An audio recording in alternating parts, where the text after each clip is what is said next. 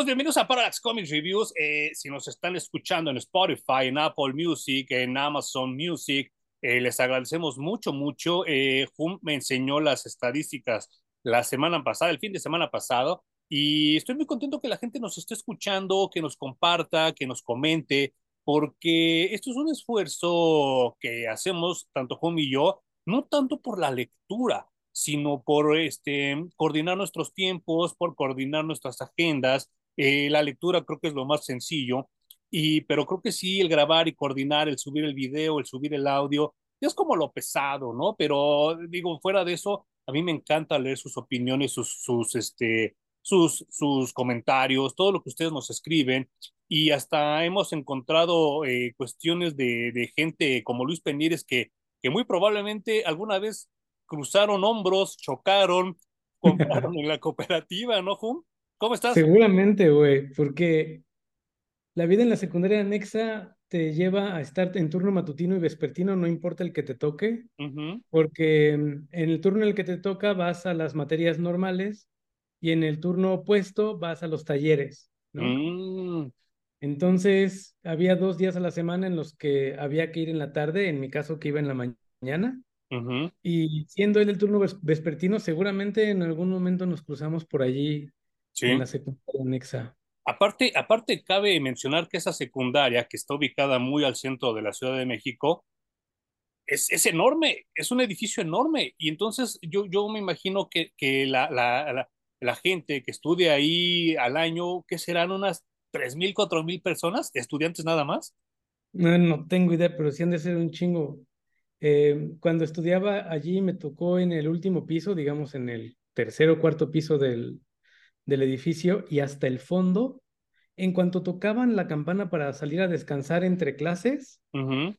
tenías que salir corriendo, bajar los pisos por distintas escaleras, atravesar todo el edificio, llegar a la cooperativa para que te diera tiempo de comprar algo, comértelo y regresar a clases. si no hacías eso, te quedabas en la fila, se acababa el descanso y te regresabas a tu, a tu salón de clases sin haber tragado nada. Qué horror, qué horror. Y sí, o sea, es muy demandante. Yo toda la gente que conozco que ha salido de esa escuela es muy productiva, ¿eh? Porque sí, creo que desde chavo te meten el chip de, pues aquí en la vida hay que chingarle, ¿no?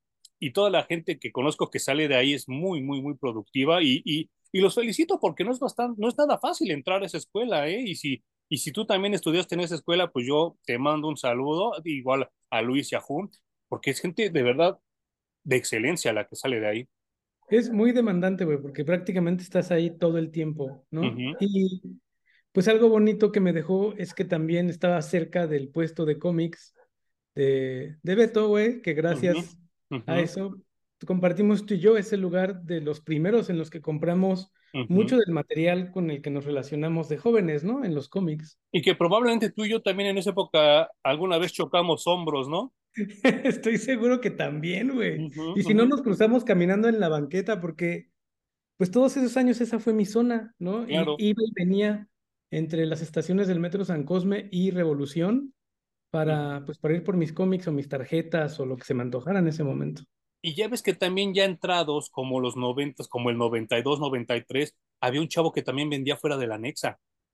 Sí, bueno, y seguramente también nos cruzamos en las Arcadias, uh -huh. estaban entre San Cosme y la Normal. Sí. Que estaban a un lado de una panadería bastante grande y famosa en ese momento. Ajá.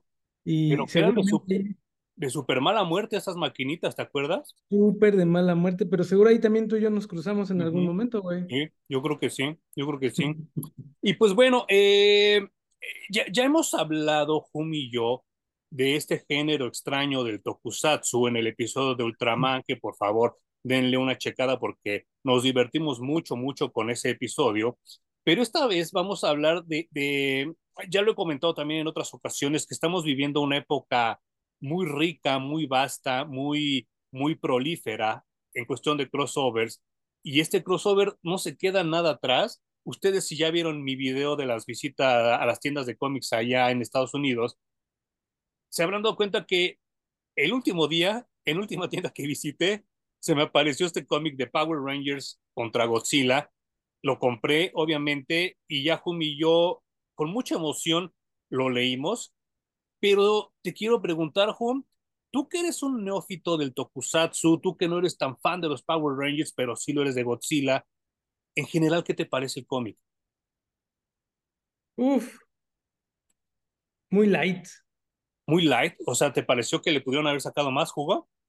Me parece un crossover muy genérico, güey. Ok, ok, ok. Eh, hay, hay dos cosas que para mí son importantes, tanto en Power Rangers como en Godzilla. En, en Godzilla, eh, esta parte de que el lagarto gigante es una fuerza de la naturaleza y defiende al planeta Tierra. Sí. Dependiendo qué día amanezca, ¿no? Porque cómo amanezca el dólar. Claro, depende qué película veas también, porque, pero bueno, en esencia creo que eso es lo que nos ha fascinado siempre de Godzilla, de que nadie lo gobierna, güey, ¿no? Es, Ajá, ajá. solamente es lo que es como un terremoto de 9.0, Sí. pero que resulta ser benéfico para el planeta. Es decir, nosotros como seres humanos somos como hormigas para él, inconsecuentes, y se mueren 10.000 o un millón mientras él defiende la Tierra, no tiene un pedo. Claro. Él hace su chamba y los humanos están aquí pues, por casualidad, ¿no? Eh, creo que eso nunca es abordado bien dentro del cómic. Y la otra es en los Power Rangers, creo que la importancia de Tommy también la, la tratan como muy por encimita nada más. Ajá, ajá. Y no veo ninguna personalidad de ninguno de los Rangers en el cómic, solo son personajes como eh, de acción en Los Indestructibles, hacen lo que tienen que hacer y se acabó. Creo que lo que hicieron fue configurar el cómic como si fuera un episodio más de los Power Rangers, con esa Claro. misma estructura. Es, uy, conflicto, uy, peleamos, uy, nos van a ganar, uy, hacemos el robot grande. Ujú, Luego Rita Repulsa dice, mandemos más monstruos, uy, nos están ganando otra vez, hacemos el, el, el, el robot doblemente grande. Le ganan a los monstruos de Rita, se regresan a su cuartel. Se acabó el episodio. Yo creo que sí, tienes toda la razón. Yo lo disfruté, sí me gustó, sí creo que vale el dinero que pagué, que fueron 18 dólares más el tax, pero sí creo que se pudo haber sacado mucho más jugo. Sí creo que IDW lo saca al chilazo, Sí. pero si hay algo que no tolero, que sí de verdad me da envidia, y no envidia de la buena, sino de la envidia culera, de la envidia sana. Yo de verdad no entiendo cómo le siguen dando chamba a este dibujante que se llama Freddy E. Williams II, que a mí se me hace de los peores dibujantes que he visto yo en mi perra vida. Es que creo que él es perfecto para este tipo de historias, güey, que no tienen realmente como corazón, no tienen demasiada expresión, ¿no? Entonces él le sale muy bien llenar todos los paneles de un chingo de elementos para que sientas que están pasando muchas cosas cuando en realidad está pasando muy poquito, No, ¿no? y aparte nada le sale bien. O sea, no dibujan nada bien, porque los personajes de los Power Rangers no se parecen a los actores. No. Los monstruos de Godzilla no se parecen a los monstruos de Godzilla. claro. El O mismo sea, Godzilla no se parece mucho a Godzilla, ¿no? no se parece a Godzilla. O sea, ese güey hace como su versión de las cosas. Eh, yo como dibujante les puedo decir que yo creo que cada página que hizo ese güey las hacía máximo y ya exagerándolo en mediodía. No se ve detalle, no se ve definición, no se ven expresiones faciales. Creo que es bastante huevón, pero es una persona con mucha suerte, porque ya le tocaron tres crossovers en los cuales yo, si un güey llega y me dice, necesito que mates a mi mamá, cabrón, y te voy a dar dos páginas para que dibujes en este cómic, yo le digo, ¿con qué arma, güey? ¿Con cuál la mato? O sea, el güey ya tuvo He-Man contra Injustice, He-Man contra Thundercats y ahora Godzilla contra Power Rangers y los tres haz de cuenta que se metió el lápiz en el culo y con eso dibujó porque lo hace horrible, güey, horrible. Yo creo que en este artista en específico, porque regularmente los que no saben dibujar se escudan con que "Ah, es mi estilo, así es mi estilo. En este dibujante en específico yo creo que sí es su estilo Dibujar mal, y sí aplica la de si ya saben cómo me pongo, ¿para qué me invitan? exacto, Porque el güey no ha demostrado que pueda hacer algo de una manera distinta. Dibuja ¿no? así y se acabó, no hay más, güey. Eh, hablamos hace algunos programas acerca del Human Target de Tom King, que tiene un chingo, o sea, está escrito de esa manera y está dibujado a propósito con tanta claro. expresión corporal y facial. Este güey no podría, o sea, no importa cuánto le paguen ni cuánto tiempo le den, no podría tener que transformar por completo su estilo, pero para este crossover en específico creo que queda muy bien porque no, no se tiene que ver mucho detalle, como las cosas son tan grandes, Sí, sea, solamente se ve, digamos, Godzilla, el monstruo o el robot, y lo demás es, invéntate un edificio, un carro, eh, eh, piedras volando por todos lados, explosiones. ujú, Creo que queda muy bien, y más allá de si es bueno o no, yo creo que ha de ser bien cumplidor, güey. Si le dices, sí, necesito la página mañana, te la entrega mañana. yo creo que sí. Porque miren, digo, una disculpa para la gente que nos está escuchando, pero en el tercer, cuarto número de esta miniserie, quiero que Ajá. vean dónde está el trozo de Rita, dónde está la cintura y dónde están sus chichis. No concuerda. O sea, esto es anatómicamente imposible. Esto es, en perspectiva, una de las peores perspectivas del mundo. O sea, el güey yo no sé qué estaba pensando, yo no sé si tenía ganas de ir a cagar, yo no sé si, si ya tenía prisa o si su mujer le estaba hablando, pero esto de verdad, porque casi casi es un splash page. Rita ocu- ocupa un, ter- un tercio de la página, un poco más, y la dibuja mal. Y entonces dices, no manches, o sea, güey, si te vas a poner así, no vengas. pero mira, por ejemplo, te voy a mostrar una página en donde salen los Power Rangers, Ajá, todos, todos completitos. ajá. Que es el final del, ¿no? el final del uno, ¿no?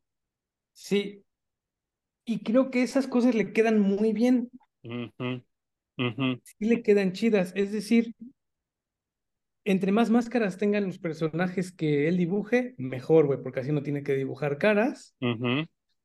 Y no lo pongas a hacer pin-ups, ponlo a hacer varios personajes en la misma página y creo que ahí es en donde está el fuerte de este güey. Sí, sí, sí, sí. ¿Y sabes qué? Eh, necesito checar el nombre. Yo, yo, yo lo he confesado varias veces aquí en el programa que, ah, mira, se llama Andrew Dalhouse, el colorista. Eh, yo soy daltónico. Yo tengo problemas para percibir algunos unos que otros colores, sobre todo los secundarios. Con todo y todo, me lastima los ojos este pinche cómic, güey. ¿Tú cómo lo ves? Eh, yo creo que este colorista para el, para el dibujante es perfecto, güey. Perfecto, pero se ve Porque horrible. le- lo que hace es que te distrae eh, los detalles Mm, que pueda tener este cuate en el dibujo. Entonces no los percibes. Es tanta la información visual que estás recibiendo porque es lo que tú dices, te satura. Entonces ya no te vas a clavar tanto en el detalle del dibujo, sino estás viviendo toda la lluvia de colores que te está llegando a los ojos. Ok. Y esto abona a la percepción de que es un cómic de ultra acción, güey. Porque si algo me dejó después de terminarlo, es que de verdad vi un episodio de un chingo de acción de los Power Rangers. Sí, sí, sí, sí. Y, y, y ahora me queda claro por qué eres tan buen diseñador gráfico y tan buen editor, güey. Porque yo no había visto eso. Y fíjate que algo que me llamó mucho la atención, ya, ya hablamos obviamente del dibujo y del color. El escritor también se nota que le corta esquinas en, en todo momento, ¿no? Sí. O sea, es, ¿qué hacemos para que todo empiece muy rápido? Ah, pues Rita Repulsa va a transportar a todos al universo de Godzilla, que ya está en medio de una batalla. Sí. ¡Pum! Ya, empiezan los putazos. Y de aquí no van a terminar. No voy a contar nada interesante, no, salvo putazos de un lado, putazos del otro, y se acabó. sí. Y, y aparte lo peor de todo es que funciona. Porque Sí, como ya, ya, ya en el inconsciente colectivo ya tenemos los conceptos del multiverso y de las dimensiones alternas, ya no tienes que explicar nada. Porque antes sí era de, estábamos cruzando otro plano que es como igual, pero es diferente. Y entonces algunos lo entendían y algunos otros no. Y entonces ahorita ya el multiverso ya es algo de todos los días, ¿no? Y entonces ya no es necesario andar explicando. Y, y, y creo que en esa parte le salió muy barato al escritor, que es este Colin Bond, que ya hemos hablado de él antes, y, Sí, este, también. y, y, y sí le sale muy barato, pero como tú dices, se nota que el güey agarró y quiso rasurar lo más posible su, su plot principal, porque si hay algo que me faltó del cómic, y eso sí no lo puedo perdonar bajo ninguna óptica, es la transformación de humanos a Power Rangers de los personajes. Claro, tienes toda la razón. Porque honestamente está hecho en el más puro espíritu de los Power Rangers. Como dices, la información básica ya la tenemos. O sea, si no sabes que los Power Rangers son de colores y que tienen vehículos y que se hacen un robot más grande, no sé en qué planeta has vivido, güey. Sí, en 30 años. Sí, sí, sí, sí. Y si no sabes quién es Godzilla y, qué hace Godzilla también, peor aún, güey. O sea, con los Power Rangers es pecado, con Godzilla es mil veces peor. Sí. Y. Pero incluso hasta lo que explora se me hace también muy básico con esto de que Rita quiere volver a controlar a Tommy. Sí. ¿No? Y que e, eso también creo que ha sido pan de todos los episodios de los Power Rangers, ¿no? Es que Tommy es el Ranger que llegó controlado por Rita Repulsa, luego se peleó contra ese control, se liberó y se volvió el Ranger más importante de todos los tiempos. Y muy cagado porque mitad fue la trama y la otra mitad el carisma del actor, ¿eh? Yo creo que fue más bien el, carisma totalmente, güey, porque eh, no solo es que se quedó, porque tenían planeado como deshacerse de él, ¿no? Era como entrada por salida. No solo se quedó, sino regresó constantemente, prácticamente en lo que hicieran de Power Rangers. Y se volvió líder de tres equipos. Eso hasta que se murió, ¿no? Es una locura, güey. Y bueno, esto me parece fenomenal de que los Power Rangers nacieron eh, de programas distintos en, Japón. Bueno, en teoría es el mismo programa, solo que cada temporada de ese programa lo que hacen es cambiar, evolucionar absolutamente todo. Sí. Y el pedo que tuvieron es que pegaron tanto los Power Rangers, digamos, del programa original, le voy a poner entre comillas, que el programa en Japón siguió, pero siguieron cambiando los trajes los Power Rangers, los enemigos, todo, güey, lo cambiaban todo, absolutamente todo. Sí, sí, sí. Entonces no hallaban en Estados Unidos cómo hacer para que siguieran los mismos Power Rangers, ¿no? Al menos los mismos Power Rangers también lo voy a poner entre comillas, los mismos trajes. Mira, yo creo que si hay alguien en México que, como dices tú, si no sabes de lo que estoy hablando, pues ahorita mismo ve y toma cianuro o pégate un tiro porque sí, de verdad, no sé en dónde estuviste viviendo, pero no estás vivo. Eh, yo creo que lo más cercano que tenemos los mexicanos a los Power Rangers es el grupo Timbiriche, güey, que empezó de alguna manera con sus miembros originales, poco a poco se salieron y regresaron algunos miembros y conforme iban cambiando de generación, iban teniendo otro estilo de música, pero siempre regresaban a los originales, o sea, siempre se regresaba al concepto original de Timbiriche y así, así pasa con Power Rangers, porque acabas de dar en el clavo muy cabrón y a mí se me había olvidado comentarlo que no estamos hablando de cualquier generación de los Power Rangers, son los Mighty Morphin Power Rangers, que son los originales. Y entonces también, eh, de alguna manera, pues en Estados Unidos tampoco dejan ir las cosas, porque como así nosotros no dejamos ir a Timbiriche, ellos no dejan ir a los Mighty Morphin Power Rangers originales, ¿no? Y, y esta, esta saga con Godzilla, como bien apuntó Hunt, te dan a entender que es muy reciente a cuando Tommy regresa a controlarse él mismo y pierde el control de Rita Repulsa. Sí, porque incluso, eh, sí, o sea, todos los villanos, los trajes, los robots, son los de la primera temporada con la que la rompieron, ¿no? Y pues creo que si lo hicieron a propósito, a manera de que se sintiera y supiera como un episodio más dentro de la serie de los Power Rangers, creo que lo hicieron muy bien. Eh, ah, a propósito, no sabía que tuvieron un crossover live action con las tortugas ninja, me enteré ayer. ¿Cómo crees, no manches? Ajá. Sí, es bueno, es que ya estabas, ya estabas tú en la universidad, pero eh, yo como sí seguía siendo Freaky Freaky Halloween, en Fox Kids yo veía los capítulos, uno que otro los Power Rangers porque a veces me caían chido, a veces me cagaban, ¿no?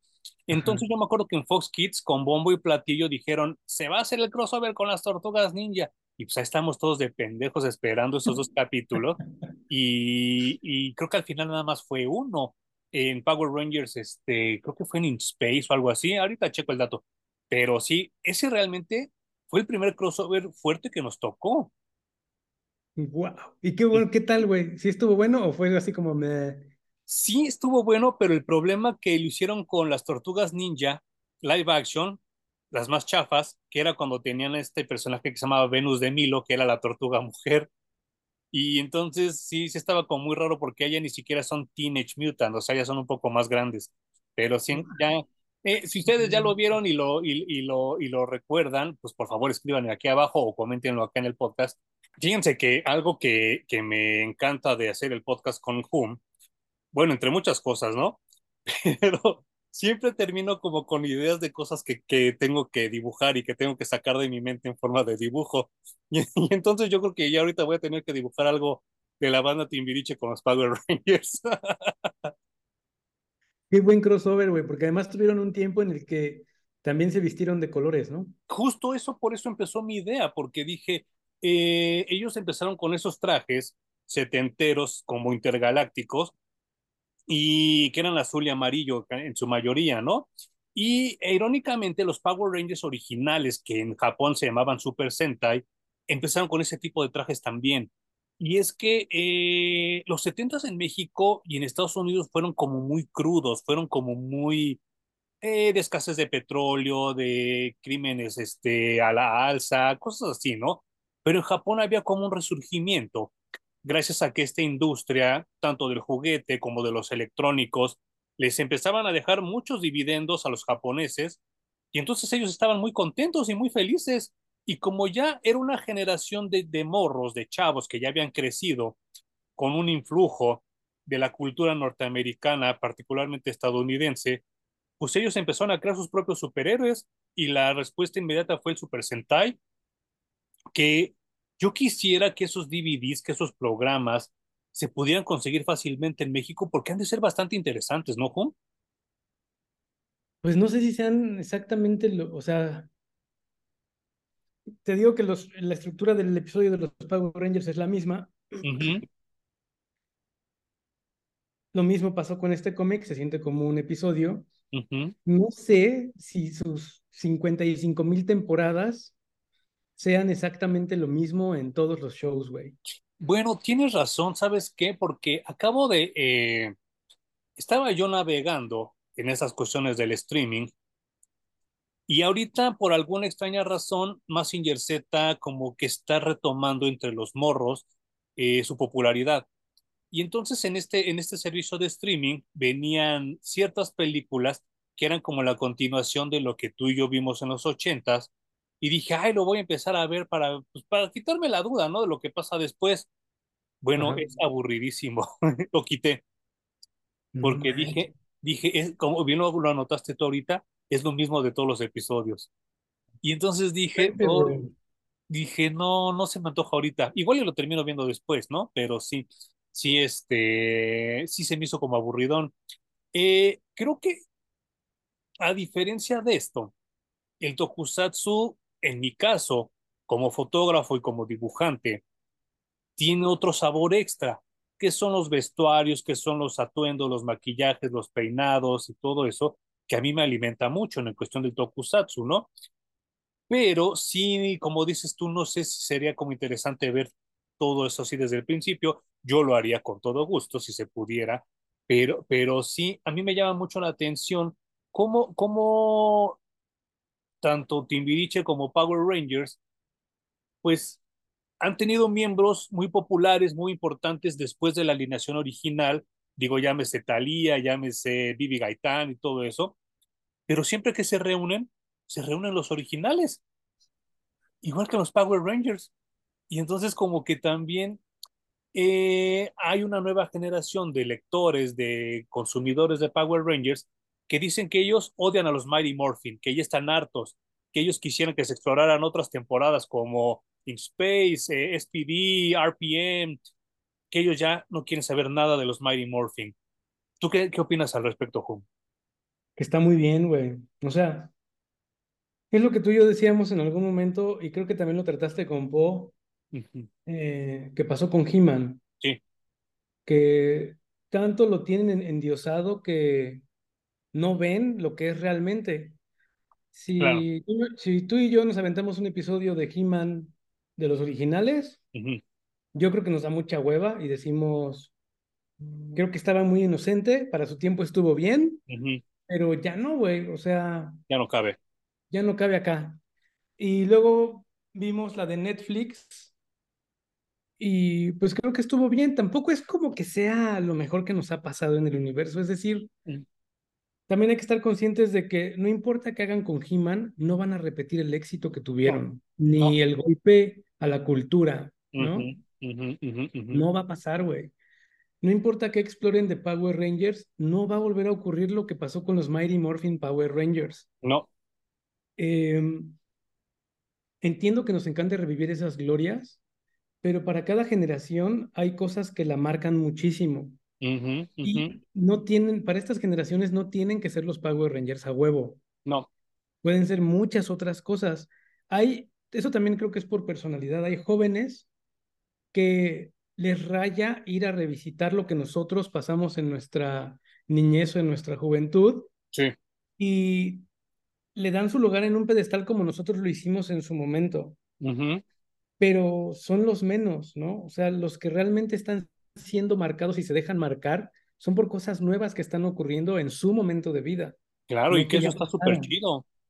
Eso está muy bien porque vas con lo que te está tocando vivir. Sí, sí, sí, yo también totalmente de acuerdo con esa visión. Eh, yo estoy harto de los zombies de la nostalgia. Estoy harto de esa gente que no deja ir a Thundercats, que no deja ir a He-Man, que no deja ir a Voltron. Y entonces digo, bueno, manches, ya pasaron 30 años, carnal. O sea, yo también ya agarro el pedo de que ya somos otras personas muy diferentes, ¿no? Y sí, mm, sí está chido como que agarrar y sacar tus fotos de cuando ibas en la prepa, de cuando ibas en la universidad, pero seguir viviendo en esa época, no, qué flojera, güey, qué flojera. No, o sea, también creo que hay que seguir avanzando, hay cosas muy buenas. Eh, todo va cambiando y evolucionando, entonces, si tú ves la película original de Godzilla contra la última que vimos de King Kong contra Godzilla, eh, seguramente encontrarás cosas buenas en ambas, ¿no? Claro, claro. Pero ciertamente eh, yo no le exigiría a alguien de, no importa cuánta edad, que sea joven, que diga, no manches, me gusta mucho Godzilla y Godzilla King of the Monsters y Godzilla contra King Kong. Y yo no lo descalificaré diciéndole, pero pues tú qué vas a saber si no has visto la original de Claro. 1940. Ah, güey, deja también que la gente viva lo que le toca vivir. Justo esto te iba a decir porque eh, creo que en nuestro caso, y lo hablábamos en el episodio anterior de La Mujer Maravilla, cuando John Byrne trae a Jay Garrick y Alan Scott, los Linterna Verdes y Flash originales al título, yo me quedo así de qué pedo, ¿y estos quiénes son? ¿Cómo que había un Flash antes? ¿Cómo que había una Linterna Verde antes? Y entonces yo empecé a investigar de manera orgánica que había superhéroes antes de los superhéroes que yo conocí y me superenamoré de ese concepto de la Segunda Guerra Mundial, ¿no? Y yo creo que ahora los chavos, si lo descubren de manera orgánica y dicen, ay, no manches, es que sí había caricaturas de Godzilla antes, unas de Hanna-Barbera, ja, ja, ja, ja, ja, están chidas. Pero que el papá le diga, siéntate, güey, y ponte a ver esto, porque es lo que yo veía, ya la cagó. No lo hagan, güey, no lo hagan. no, no, no, no, no. Eh, Y sí lo he visto, ¿eh? Sí lo he visto que lo hacen los papás. sí, no, no, no tienen por qué ser exactamente igual que nosotros, ¿no? Mm, mm, mm. Y con eso en mente, creo que los Power Rangers sí necesitan una buena refrescada de vez en vez. Eh, en Japón no ha durado más de 30 años por casualidad también, ¿no? O sea, 45 años. no mames, no es casualidad. O sea, cada temporada lo renuevan y hacen cosas nuevas, como tú dices, que la gente también está esperando un vestuario nuevo y a ver qué se les ocurre. Eh, robots nuevos y a ver qué se les ocurre. Monstruos nuevos y a ver qué se les ocurre. Creo que es parte del encanto. No estás esperando año con año ver exactamente lo mismo, lo mismo, lo mismo, aunque parece que como tú dices, los zombies de la nostalgia esperan eso, Sí, que, que no cambie nada de lo que vieron y que no haya avance en absoluto, pero no saben aceptar tampoco. Eso es lo, eso es lo que yo creo, no estoy en sus mentes, pero yo creo que ya tampoco disfrutan de ponerle play a la misma serie una y otra y otra y otra vez, güey. O ellos, espero, que no sea así. aunque ellos digan que sí. Ojalá que no, güey, que nada más estén mintiendo por convivir. Eh, y, y, hablando de mintiendo por convivir, y no me quiero desviar mucho del tema de ahorita, pero estaba leyendo en Twitter un tuit bastante manipulador que decía, la cultura negra domina el 2023 en las salas de cine, con éxitos como La Sirenita y Spider-Verse. Y entonces ponen a la Sirenita Negra y a Miles Morales en la portada diciendo que van a ser los reyes de la taquilla todo este 2023 y que nadie les va a poder este, superar. A lo cual yo me aboqué a buscar cuál es la película más taquillera de este año. Uh. Y hoy, junio 14 del 2023, sigue siendo Super Mario Brothers. Me imagino. Entonces, bueno, y. Perdón, dime, dime, dime. Eh, yo lo primero que preguntaría en ese tweet es, ¿qué es cultura negra? Primero. Uh -huh. Uh -huh. Y después de que me regalen la definición de cultura negra, tan rica como pueda ser, preguntaría qué hay de cultura negra en La Sirenita y qué hay de cultura negra en... ¿Qué es? ¿Cómo se llama la nueva? Across the Spider-Verse. Across the Spider-Verse. Across the Spider-Verse. Entonces creo que desde allí valdría la pena la conversación, pero mientras, eh, pues escribiste pura pendejada, ¿no? Sí, y entonces había gente abajo apoyando este tweet diciendo, es que Across the Spider-Verse es el nuevo Imperio Contraataca. ¿Qué? ¿En qué sentido? ¿En qué es una buena secuela? En que es una buena secuela y que es muy oscura. Te pone a pensar. Oh. Y entonces, entonces me doy cuenta que de Twitter ya tenemos que agarrar lo que nos convenga. Ya no es una fuente de información viable y entonces hay que leerlo, hay que reírnos, pero ya no hay que enojarnos por lo que leemos, ¿no? Porque me doy cuenta que hay muchos tweets pagados, muchos tweets escritos expreso para hacer enojar a la gente. Uh -huh. Y entonces o manipular, ya como dices, ¿no? Para un lado o para otro. Uh -huh, uh -huh, y entonces me da mucha risa porque no es que yo esté en contra de la cultura negra, no, estoy, no es que yo esté en, en, contra de los negros, pero sí hay que aceptar que, y, y, lo dije la semana pasada, discúlpenme si los ofendo, pues tanto La Cenita como Across the Spider-Verse son películas malas. Y entonces no hay nada de qué enorgullecerse, ¿no? O sea, no, no hay nada así que digas, no mames, la neta, este es el siguiente padrino, o no mames, este es el siguiente contacto en Francia. O sea, no hay nada que presumir con esas dos películas, ¿no? Y regresando al tema de, de Godzilla contra los Power Rangers, eh, es impresionante que ambas franquicias son del siglo pasado. En el caso de Godzilla, un poquito más atrás que los Power Rangers. Y si a un niño le das un, un juguete de Godzilla o de los Power Rangers, se divierte bien chingón, porque yo los he visto. Claro. Y no importa de qué color tenga la piel, ¿eh? No, no, no, no, no, no. Porque o sea, ya ves que... Ajá, no, no, no, dime, dime, dime, porque ahorita voy a sacar otro tema. Eh, pues yo lo, lo, que puedo decir es que eh, yo dudo mucho que haya orgullo en esto, de que uh -huh. haya más representación de razas en distintos medios. Yo también.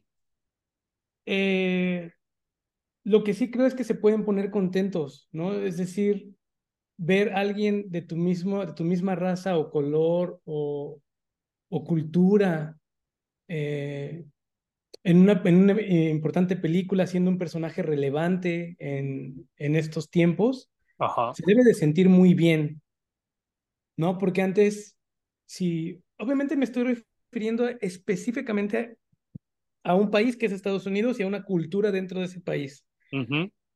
Porque dudo mucho que le signifique lo mismo a todos los afrodescendientes en el mundo ver a uh -huh. Miles Morales. Uh -huh. en, espe en, específico en Estados Unidos deben de sentirse muy contentos porque siempre en, en, los medios como el cine o en la tele, todos los personajes afroamericanos estaban relegados a, a personajes secundarios de apoyo y hasta tenemos esta mística de que en las películas de terror eran los, prim los primeros que se morían, ¿no? Claro. Porque eran la de cañón. Igual los esclavos los mandaban a las guerras al frente porque pues eran los primeros que se tenían que morir, literal eran carne de cañón. Uh -huh. Entonces, encar de eso a tener un personaje de tu misma raza como un personaje importante en una película taquillera y uh -huh.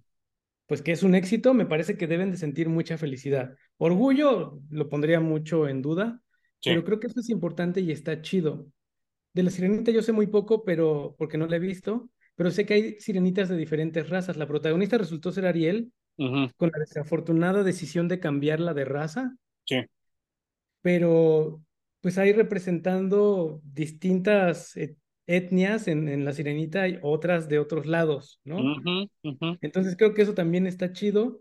Eh, lo que sí quisiera poner en claro es que para mí no es una competencia, no es los negros ahora queremos ser más que los blancos, los blancos siempre han sido más, o los mexicanos, o los... Creo que se, se pierden un poco en ese discurso de que se creen que es una competencia y de que ahora nos toca estar arriba en vez de estemos todos a la par, ¿no? Creo que esa narrativa es con la que se confunden. Y, y, y, está muy cabrón porque, mira, te voy a preguntar algo relacionado al tema, que a lo mejor lo notaste, a lo mejor no. Pero una de las cosas que en el 2017, hace ya cinco años, hicieron en la franquicia de Power Rangers, eh, salió esta película, que no le fue ah. ni bien ni mal. Pero sí la vi. Se quedó muy tablitas. Sí.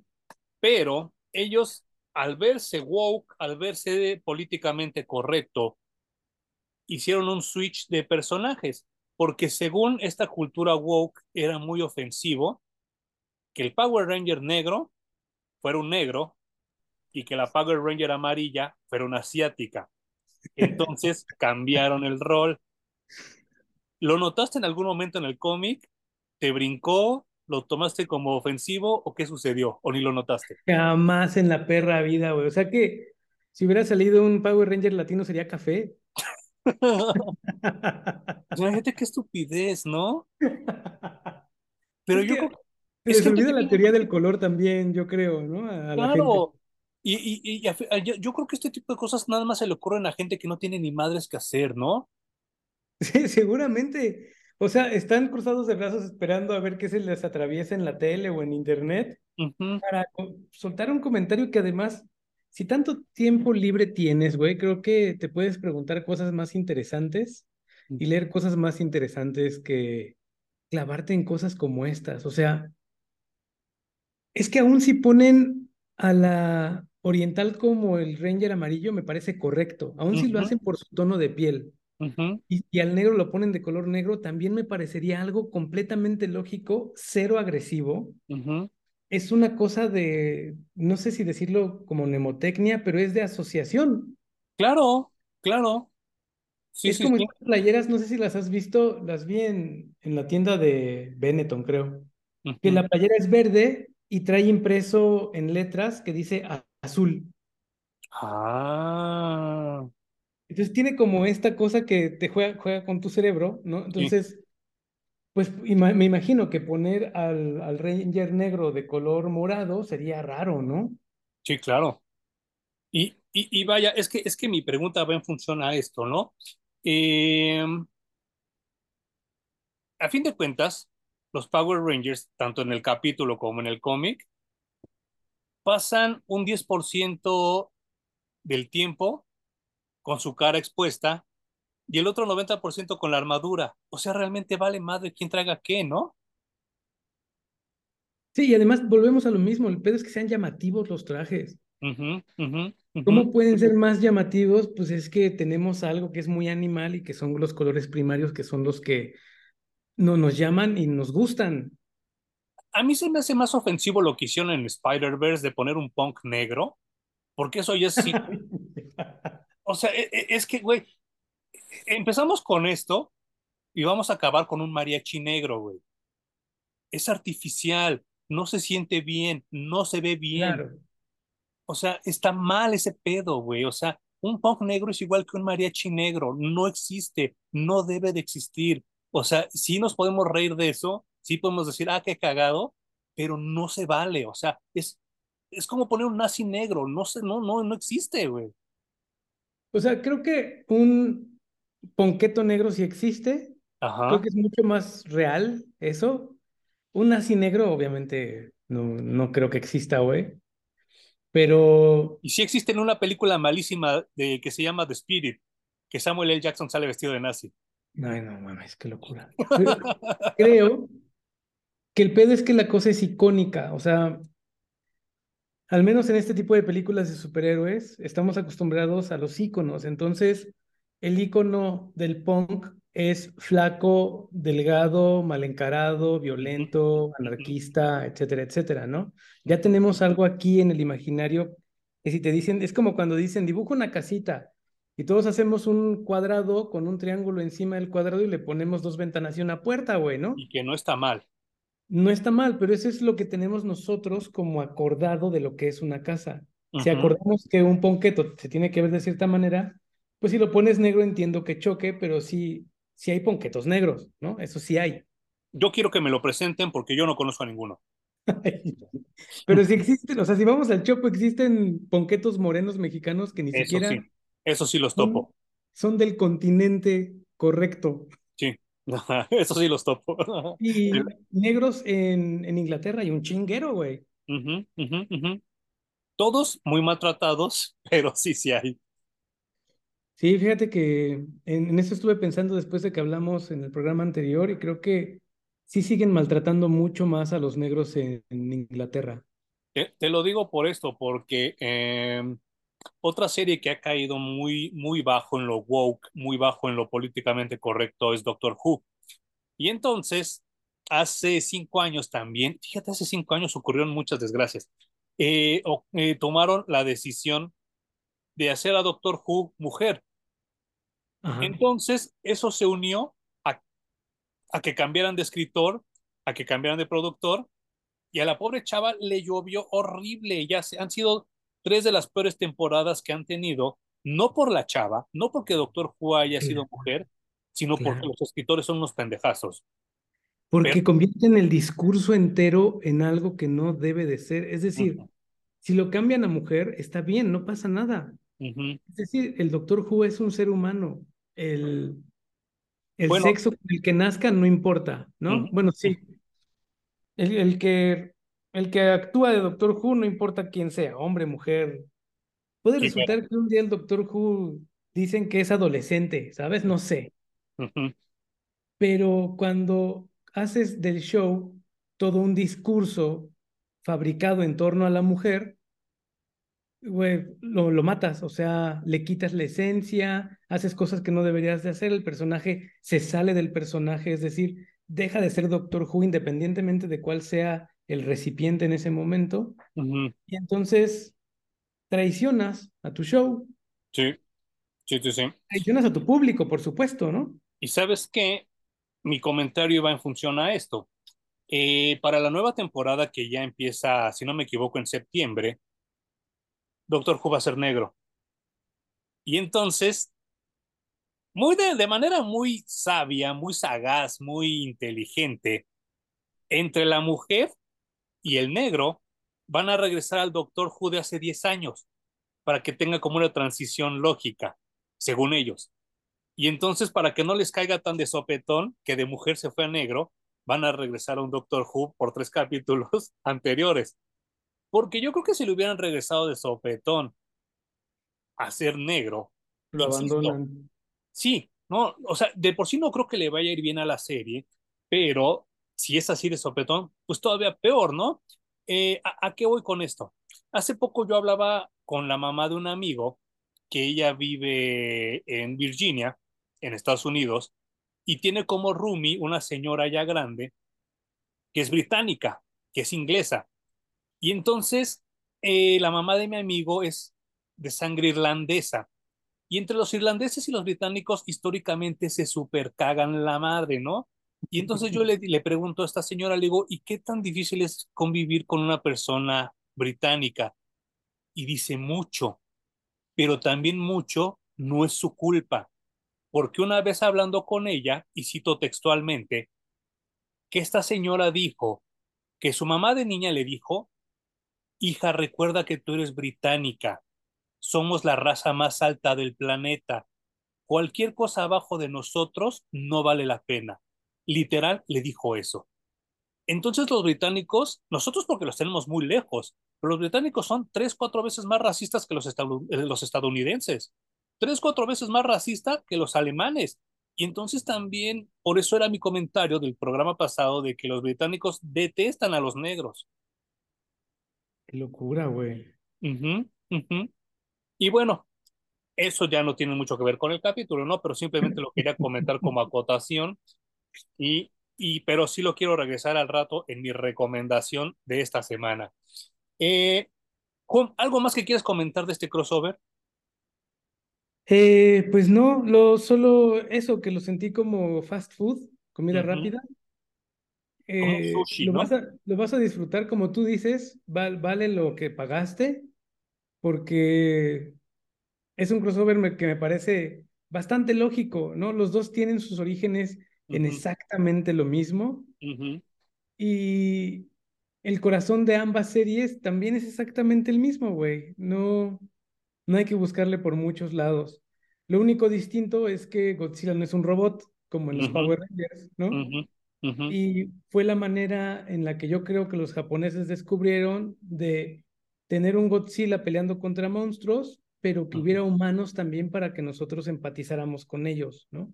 En la versión digital que tú leíste, ¿vienen las portadas alternas? Eh, algunas. Es que hay una que dice que es por una chava llamada Fátima Guajío, que por favor búsquenla. Son dos morros mezclando sus juguetes de Power Rangers con, el, con los de Godzilla. Realmente esto fue ese crossover, ¿no? Fue como un niño chiquito precioso, güey, como, como niños, cuando agarrabas tus juguetes y hacías crossovers de lo que tuvieras a la mano, ¿no? Ujú. Y como ese Eh, era lo lógico. sí, eh, me gustó que fue una fiestototota, yo así lo, lo tomo porque trajeron a todos los monstruos que se les ocurrió. Eh, ¿cómo se llama este de los de las tres cabezas? ¿King Ghidorah? Ingidora. King Ghidorah. O sea, ese es como el freezer, ¿no? De Goku Sí, y sí, sí, sí, sí. Y ya ves que también trajeron a Gaigan, el que tiene sus manos así como chuecas. Y es, es- justo eso te iba a preguntar para terminar. Eh, ¿crees que en 2023 todavía sea necesario poner easter eggs tanto en los cómics como en las películas? ¿O ya da hueva? Eh, yo los sigo disfrutando, Ok, pero no cuando abusan. Es decir, ya cuando veo un video que dice en YouTube que dice los 50 Easter eggs que pudiste haberte perdido en no sé qué chingados, digo, en un no, tráiler. Ni lo voy a ver, güey. Y la neta, no voy a aventarme la película 20 veces para buscar los Easter eggs. Si me pones dos o tres, yo estoy contento. Y es que aquí, aquí yo lo, es que insisto, el dibujante para mí es muy malo. Y creo que los easter eggs que pusieron estaban muy forzados, estaban muy a la vista y yo no los disfruté, me parecieron muy chafas, ¿eh? Así como dije, ah, no se pasen de verga, ¿no? Bueno, ¿sabes qué? Quizás habría que hacer una distinción entre Easter egg, que lo define como algo que tú tienes que buscar, es decir, no está en tu cara, exacto. y el otro es el guiño. El guiño sí está en tu cara, pero poquito tiempo, solo para que los que saben la agarran. sí, claro. Y los que no, solo fue parte de lo que estaba ocurriendo en ese momento en la película, ¿no? Tienes que toda la razón. Bajo ese sentido disfruto más los guiños, y que sean poquitos, obviamente, Ujú. que los Easter eggs. Sí, tienes toda la razón. No lo había pensado así, pero tienes toda, toda la razón. Eh, yo nada más me resta decirles que yo como fan de los Power Rangers y fan de Godzilla lo disfruté mucho. Insisto que creo que cualquier otro dibujante hubiera funcionado mucho mejor que este chavo. Eh, pero espero que le vaya muy bien en ventas para que saquen una segunda o una tercera parte como le pasó a Batman con Tortugas Ninja o. Archie contra Predator y que se junte Godzilla con otras generaciones de los Power Rangers, pues estaría también súper chido, ¿no?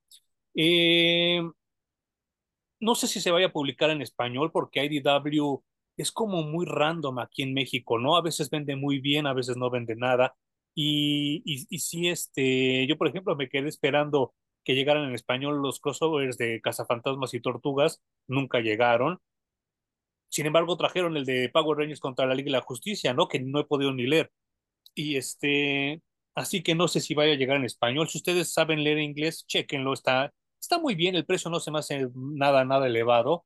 Y si este, si este video llega a alguien de IDW que eh, hable español, que entiende español, dos cosas. Sí quiero un crossover y chequen mi Instagram, contrátenme, por favor, porque sí, sí, le voy a echar más ganas que este güey, la verdad, se los prometo. Aunque sea para una portada variante, ¿no? Una portadita, no sean cabrones, ¿no? bueno, como podrán ver, decoré, puse aquí mis temporadas de los Power Rangers, puse aquí a, a Godzilla. Bueno, no, no es Godzilla, es, eh, digo, este King Kong. No, eh, no es King Kong, es Mighty Joe Young, de los primeros monstruos, así como, como del tokusatsu americano. Acá tengo al Titanium Ranger y acá al Phantom Ranger y con mi playera y mi gorra que me hizo Pandy Maravilla. Y pues eh, yo sí disfruto mucho el tokusatsu. Yo sé que es un género que no es para todos, pero a mí, a mí me, me, me divierte mucho, mucho.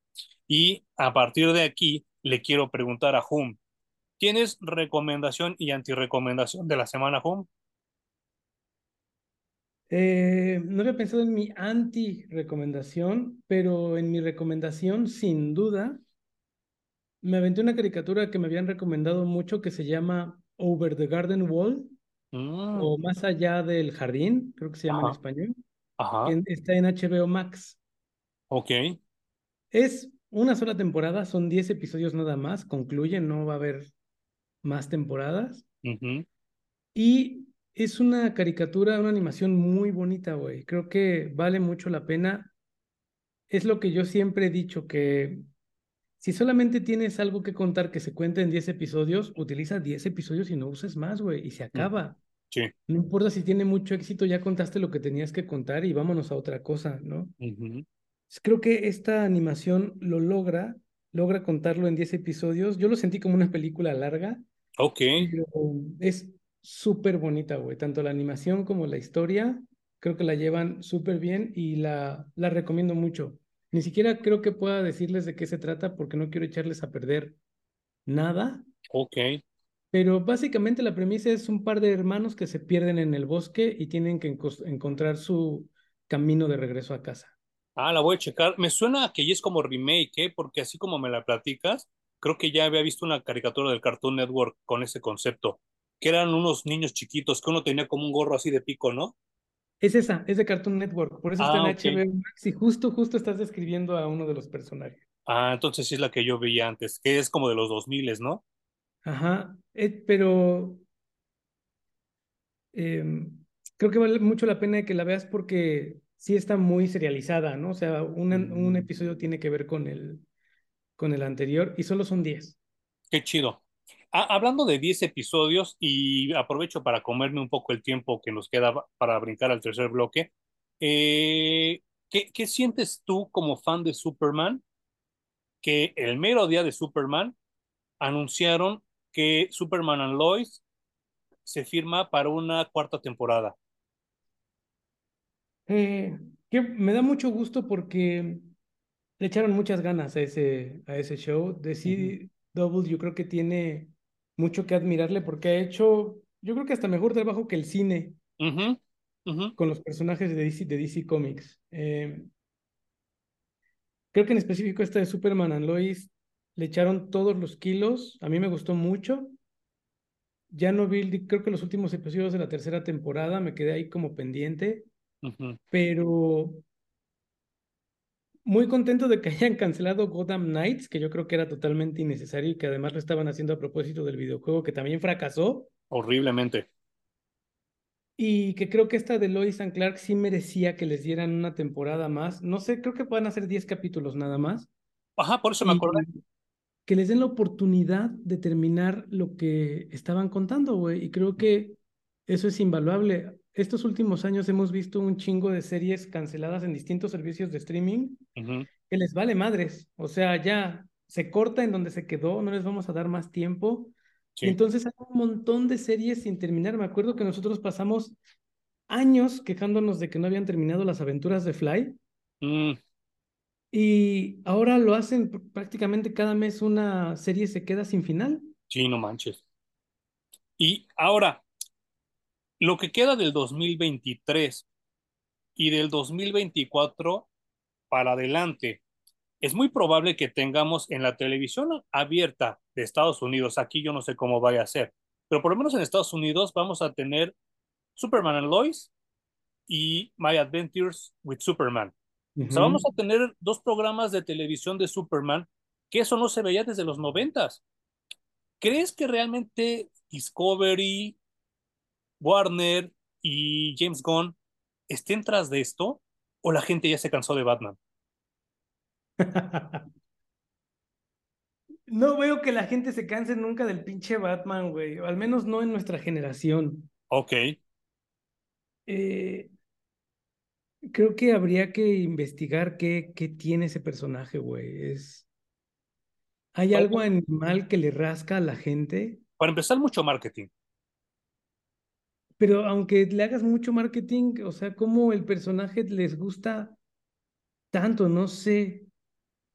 No sé cómo se identifican con él, cómo aspiran a ser él, qué, está pasando por sus mentes. No, no, no lo logro agarrar, güey. Es decir, creo que sí se necesita de un análisis serio, largo y tendido. Prohibiano. ¿Por qué le gusta tanto Batman? Uh -huh, No, y es que me refiero a esto. Eh, como tú dices, cancelaron Gotham Knights, cancelaron uh -huh. ya Gotham, cancelaron ya Pennyworth, y Discovery se está arriesgando con dos series de Superman, que insisto, no lo veíamos desde los noventas, ¿eh? Y a mí me parece muy válido, muy loable el rescatar al personaje y darnos dos perspectivas diferentes, porque Superman and Lois ya es un Superman cuarentón, casi casi cincuentón, y el de My Adventures with Superman va a ser casi casi un adolescente. Y entonces le están aventando a dos targets muy diferentes, muy diversos, y le puede funcionar al personaje, ¿eh? que sí realmente lo necesita. Yo no creo que sea la gente, es decir, la gente no está pidiendo más Superman, eso me queda claro. Somos los que siempre hemos estado, ¿no? Sí, claro. Pero sí le están dando mucho más protagonismo. Yo creo que esto es herencia incluso de lo que estuvo haciendo La Roca. Mm. Ya ves que estuvo haciendo mucho lobbying. ¿Cómo traduces lobbying? Eh, híjole, no sé. Pues así, así, haga, hagan de cuenta como, como esa publicidad como de boca a boca, ¿no? Sí, y, y negociaciones dentro de las compañías uh -huh. como para convencerlos uh -huh. de que el personaje bandera y el titular de DC Comics es Superman. No, pues se dice que acabó peleadísimo con James Gunn. Claro, pero peleadísimo porque no, no porque estén en desacuerdo en cuanto a qué personaje es la bandera del universo DC, uh -huh. sino en cómo iban a continuar el universo DC. Uh -huh. O sea, se pelearon porque James Gunn dijo, ya no vamos a hacer nada de lo que se hizo antes y ya no ¿Eh? vamos a usar nada de lo que se hizo antes. Entonces, perdón la roca, pero hasta tu Black Adam va a quedar en el olvido uh -huh. y creo que de eso se emputa cualquiera, güey. Claro. ¿no? Pues ya ves que hasta se hablaba de que muchos de sus personajes de la JSA iban a salir en Shazam 2 y que al final la roca dijo, no, ni madres, te vas a la verga. Entonces creo que el, la pelea estuvo en eso, en que le dijeron a la roca que iban a borrar todo lo que él había construido uh -huh. y quedó claro que el personaje insignia va a ser Superman, porque te acuerdas que también estábamos platicando que tanto en los cómics como en las películas le estaban dando más aire a Gal Gadot Wonder Woman. Claro. Entonces pretendían eh, subir a Wonder Woman. También creo que es un poco parte del discurso feminista, ¿no? Uh -huh, uh -huh. Y es resultado de todo ese movimiento. Eh, yo no tengo ningún problema con que agarren a Batman, a Wonder Woman, o a Superman, o a Flash, o a Linterna Verde, o a quien quieran como bandera del universo DC Comics. Eh, lo único por lo que siempre abogaré es porque tengas una buena historia que contar. Así de fácil. Que, ajá, que no estés centrada en ningún discurso de moda, ni, ni que te quieras forzar a ver, a verte políticamente correcto en el momento en el que la sacas. Y creo que con eso va a funcionar. Es decir, Gotham Knights la cancelan seguramente porque era un producto malo o mal escrito. Y el videojuego, pues era un refrito de los 25 juegos de Arkham que tuvimos de Batman durante los últimos 15 años o 10. Por lo menos. Entonces, desde ahí ya están haciendo mal el producto, güey. Es, uh -huh. Nadie lo va a, a, apoyar. Entonces, qué bueno que se cancelen, qué bueno que se den cuenta de que no se trata de aventar contenido por aventarlo, güey, sino es uh -huh. qué hay detrás de él y si vale la pena. Antes de hacer cualquier casting, cualquier movimiento, ¿vale la pena lo que vamos a contar? No vale la pena, no lo hagamos. Digo, tan fácil como que también la película de Batgirl la cancelaron por lo mismo, ¿eh? Claro, Y mira, yo no la he visto, tampoco pretendo saber. Nadie la va a ver, ya la borraron. Solo sé que ya valió madres, no la estrenaron. Y que lo que sí puedo decir es que si la decisión fue porque el contenido era malo, fue la decisión correcta. Ujú, ujú. Sí, yo también, yo también. Y, y creo que es mejor eso a ver basura como lo de la que voy a hablar ahorita.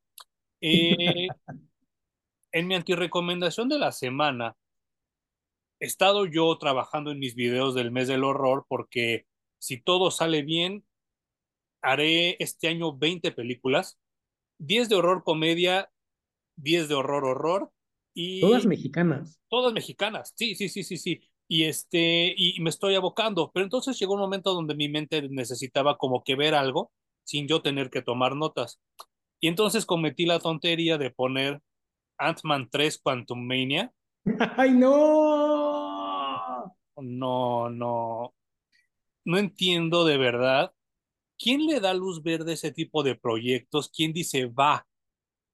¿Y quién hay otro que dice va? Esto nos va a dejar dinero. ¿Y quién es otro el que dice va? Vamos a seguir contando los mismos chistes desde hace 10 años. No lo entiendo. No sé quién creyó que iba a funcionar. Obviamente le fue súper mal en taquilla, le fue súper mal en reseñas. Eh, pobre Jonathan Majors, y que insisto que yo no tengo nada contra los negros, pero es un pésimo Kang, es un pésimo actor, no transmite nada, y yo no entiendo cómo, cómo, cómo estamos todavía a 20 años de que salió X-Men 1 haciendo personajes de cómics que no se parecen a los cómics, pero tienes que ponerle un cierto rasgo para que la gente los tome como si sí fueran personajes de cómics. ¿A qué me refiero? En 1989, si no me equivoco, Dolph Lundgren hizo una película de Punisher que se trataba de todo menos de Punisher. Y la única referencia que teníamos de Punisher era una calaverita de este tamaño. Y para los que me están oyendo, estoy hablando de una calaverita como de 5 centímetros. Y ese era Punisher. Entonces ya nada más porque trae esa calaverita en el pecho ya era Punisher. Este Kang, que es hecho por un actor bastante mediocre, bastante malo, llamado Jonathan Majors, lo único de Kang que tiene son dos rajadas en la cara, de arriba abajo verticalmente para lo que nos están oyendo. Y eso es todo su Kang, tratando de imitar la máscara del personaje de cómics. No entiendo de verdad quién le dio luz verde a esto, pero estoy seguro que esa persona no es fan de los cómics. Eh, los que están involucrados en los últimos 10 proyectos de Marvel no son fans de los cómics, me queda muy claro. Y creo que esto conecta muy bien con mi otra antirecomendación. ujú. Cuando tú dijiste que viste Ant-Man y Quantumania, te iba a preguntar por qué te hiciste eso. Pero luego Ale me hizo recordar que hicimos algo similar porque vimos Avatar The Way of the Water. Para los Yo que no nos, sé por qué nos hicimos eso, güey.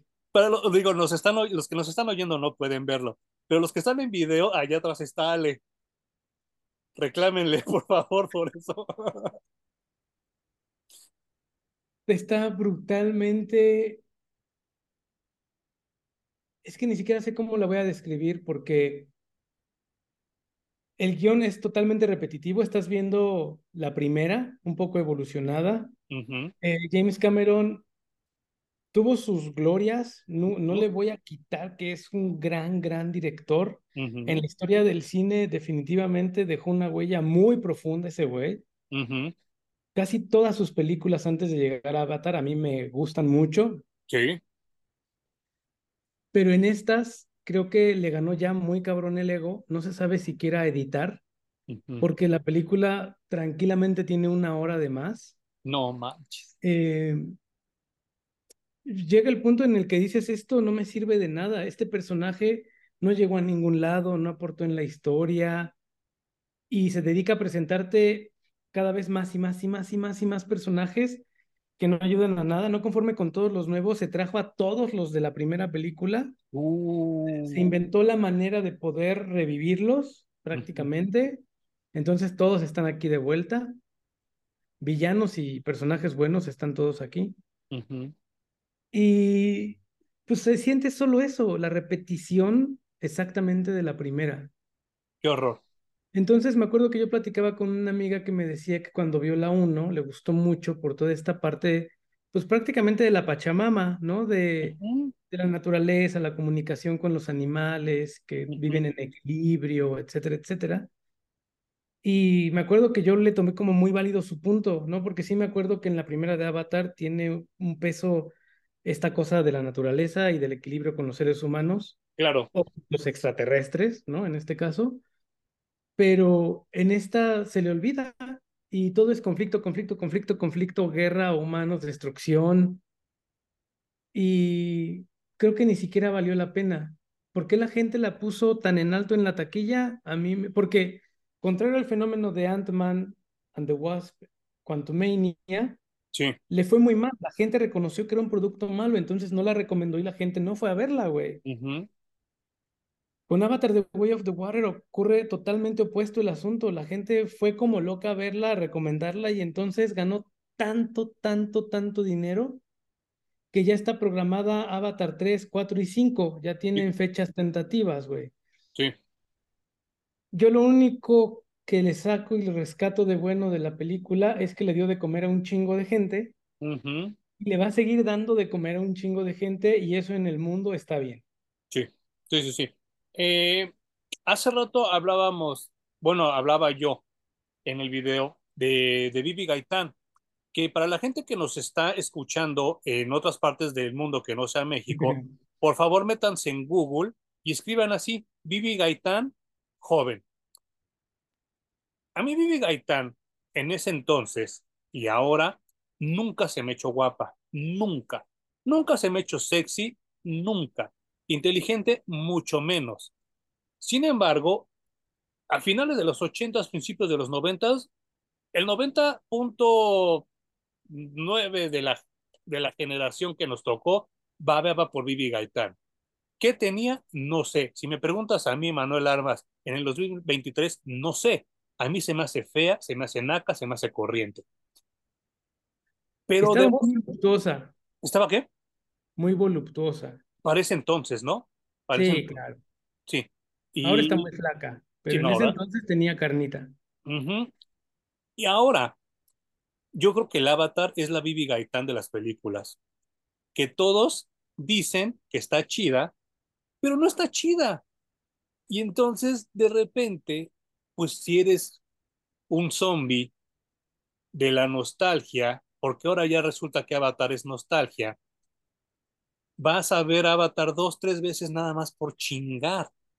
Y eso le genera mucha taquilla a James Cameron, ¿no? Porque tú tienes que defender y decir que sí está buena porque es la que yo vi hace 10 años y entonces me quiero acordar de lo que pasó hace 10 años y voy a verla dos, tres veces al cine, aunque no entienda ni madres de lo que se trata, y le voy a dar taquilla.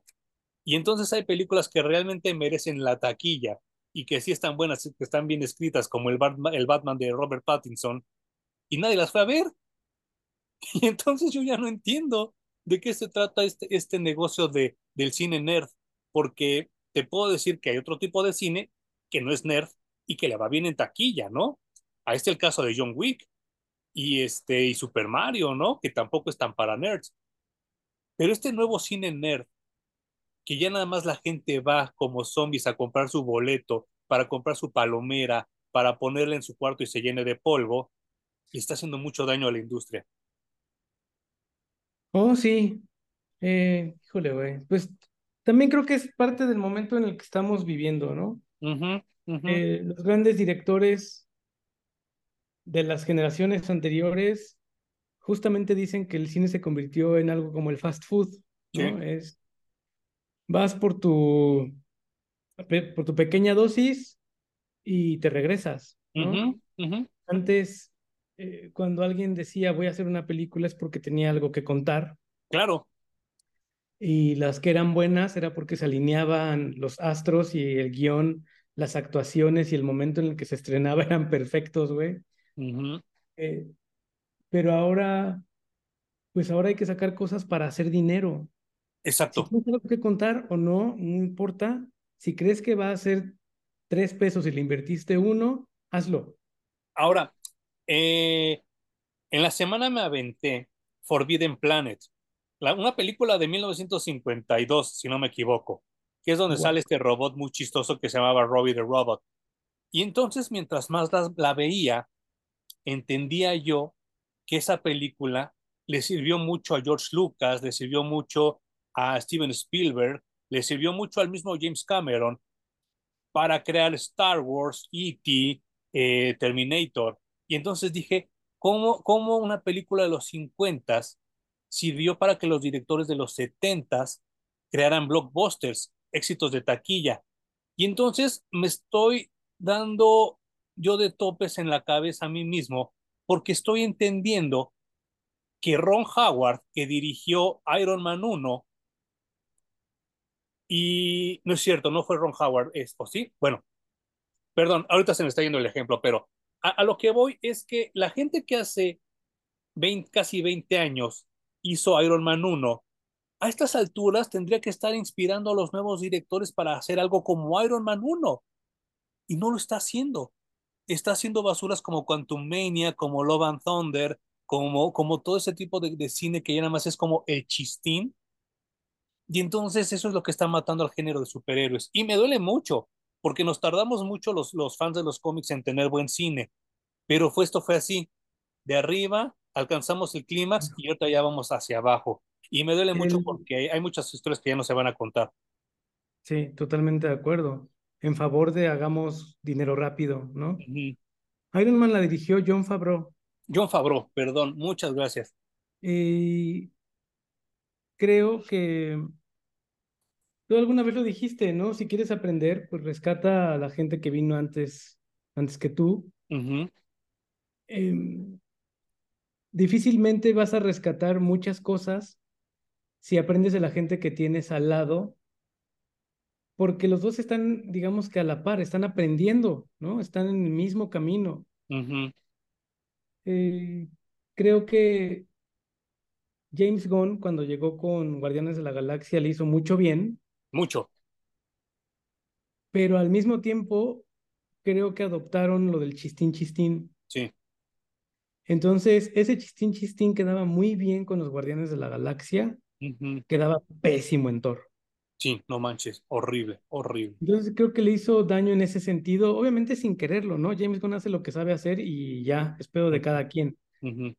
Si Marvel lo toma como la línea editorial a seguir para sus películas, pues ya es pedo de ellos. Pero como tú bien dices, John Favreau lo que hizo fue tomarse el tiempo de saber qué personaje es el que está abordando. No agarró nada eh, fuera del personaje como línea de voy a hacer mi película, como, ¿te acuerdas que una vez platicábamos que los reviews están muy mal decir, es que esto es como los Power Rangers conocen a Jason, pero Jason es interpretado por Jesucristo de la Biblia, o sea, ya la cagaste, no Sí. estás recomendando tu contenido a nadie con ese tipo de descripciones. No, Entonces John Favreau no se agarró nada, no se basó en nada, estudió el personaje que iba a presentar en la película. eh, obviamente agarró elementos de historias de todos los cómics que se leyó y se armó una muy buena historia y la puso bien en el cine. De ahí en fuera, como tú dices, las, los nuevos productos de Marvel son para seguir explotando la vaca que siga dando dinero y ya no se preocupan por la calidad. Se han visto envueltos en escándalos incluso de eh, los artistas de efectos visuales que no tienen el tiempo suficiente, que Sí. todo sale hecho con las patas, lo mismo debe de pasar con los guiones, etcétera, etcétera, etcétera. Entonces, lo único que a mí me deja de moraleja es no hagas las cosas por el dinero, haz las cosas porque te apasiona hacerlas. Y tómate tu tiempo, ¿no? Las cosas regularmente llevan su tiempo. Esa es una enseñanza que creo que eh, la gente grande se, no- se ha cansado de, de intentar transmitírnosla, Ujú, de que las cosas que valen la pena se les tiene que invertir tiempo y tiene que haber paciencia de por medio. Totalmente de acuerdo.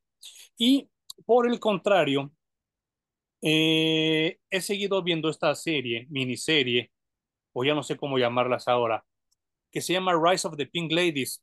el, Ah, el sí, surgimiento sí. de las damas rosadas de Vaselina. Yo no, yo no puedo entender, me sobrepasa cómo en Estados Unidos hay un personaje de una chava latina que casi casi puedo apostar que es mexicana, pero ahora ya adoptaron esta onda como de hacer una multietnia latina para que todos quepamos ahí. La chava es muy morena, con facciones muy indígenas, muy latinas, por así decirlo, y tiene un papel preponderante en la serie, ¿eh? O sea, tiene un papel bastante importante porque es la chava incómoda hasta, hasta ciertos aspectos que le da mucho, mucho el sabor a esta, a esta época de los 50, que en la realidad fue una época muy pesada para nosotros los latinos y para los negros y para mucha otra gente que estaba fuera de los códigos morales. Y entonces me doy cuenta que ella, sus familiares son latinos y son muy, muy morenos.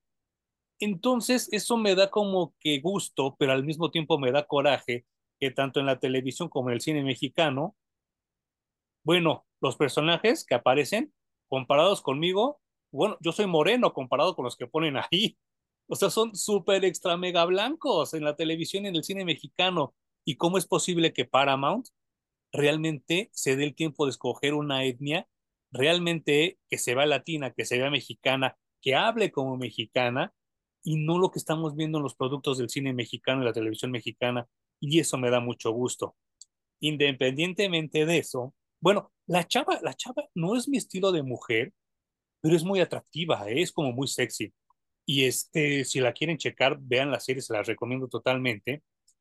En esta serie hay otros personajes, otras chicas, que también sufren mucho porque, como ya lo he comentado, los 50 fueron muy difíciles para las mujeres. Y lo hacen tan bien, Jun, que me la estoy chiquiteando. Ya solo me quedan dos episodios para ver y los estoy chiquitando porque no quiero que acabe. Pero de verdad, si ustedes tienen Paramount o tienen maneras alternas de conseguir las series, se las recomiendo ampliamente. ¿Y esta termina en esta temporada o va a haber temporada 2 y 3? Todavía no se sabe, todavía no se sabe. Es que en estas semanas donde están sacando las noticias de qué serie se va y qué serie se queda, como lo que tú estabas comentando hace rato. Claro. O sea, esta semana es crucial para la televisión en Estados Unidos. Ya hicimos safe nosotros los fans de Superman al darnos cuenta de que sí, sí va a haber Superman and Lois temporada 4, pero creo que como bien dijiste hace rato, varias ya, ya cancelaron, ¿eh?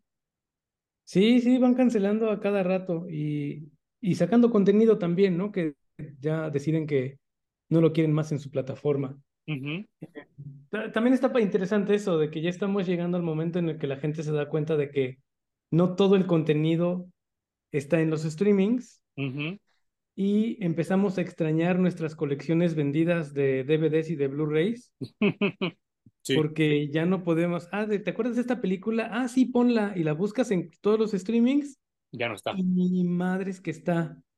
Eh, yo me puse a buscar la de eso, de 1990. Ok, No la encontré por ningún lado, güey. Entonces tuve que irme a los torrents para descargarla porque medios ah, alternativos. medios alternativos. Y, o sea, es eso o irte a comprar el DVD o el Blu-ray en Amazon, ¿no? Ujú, ujú. Que, pues yo diría que ya va siendo hora de que retomen su colección. No, y aparte, ¿sabes qué? Eh, me están diciendo, es porque me escribieron aquí en el canal, en mis reseñas de películas, que estas, estas tres aplicaciones no existen fuera de México. Pero si tú vives en México, Utaca TV, Canela TV y Plex son tres aplicaciones gratis que están casi en casi en todas las televisiones y tienen el chingo de cine clásico y muy buenas, ¿eh? Están los defensores de la tierra completos. Bueno, ya saben, o sea, hay medios alternativos también, no tienen que pagar los si, eh, 15, 20, 50, dependiendo de la edición que quieran comprar dólares en, en Amazon o en eBay o en Mercado Libre incluso, ¿no? Eh, existen copias de más baja calidad que se pueden conseguir, pero que sí es importante que vayan haciendo su colección de acuerdo a la economía que tengan. Por, por eso, porque creo que ahora tenemos tanto contenido basura que vale la pena regresar a revisitar lo que hicieron y que está, y que sigue estando súper chingón, ¿no? Sí, sí, sí. Y Juan, ¿algo más que quieras decir de todo lo que hablamos hoy. Pues no, espero que hayan disfrutado de este programa de todo de Parallax Comics Reviews porque platicamos de un chingo de cosas, pero eh, ya les hemos dicho, aquí la plática es como si la tuviéramos en vivo Emanuel y yo. Y intentamos siempre mantener la línea de lo que va el programa, pero a veces nos gana. Y como las pláticas naturales es que te lleva una cosa a otra, a otra, a otra. Y así terminamos, pero espero que hayan estado con nosotros todo este programa. Sí, claro, y un saludo a la gente que nos escucha siempre, a los nuevos suscriptores, la gente que nos está siguiendo y la gente que nos sigue en Spotify, Apple Music, Amazon Music. Les agradezco el doble eh, porque pues a lo mejor están manejando, a lo mejor ya están durmiendo, a lo mejor están en camino a su trabajo, a su casa y nos permiten acompañarlos. Y muchas gracias y eh, pues esta vez sí cumplimos y estamos la siguiente semana.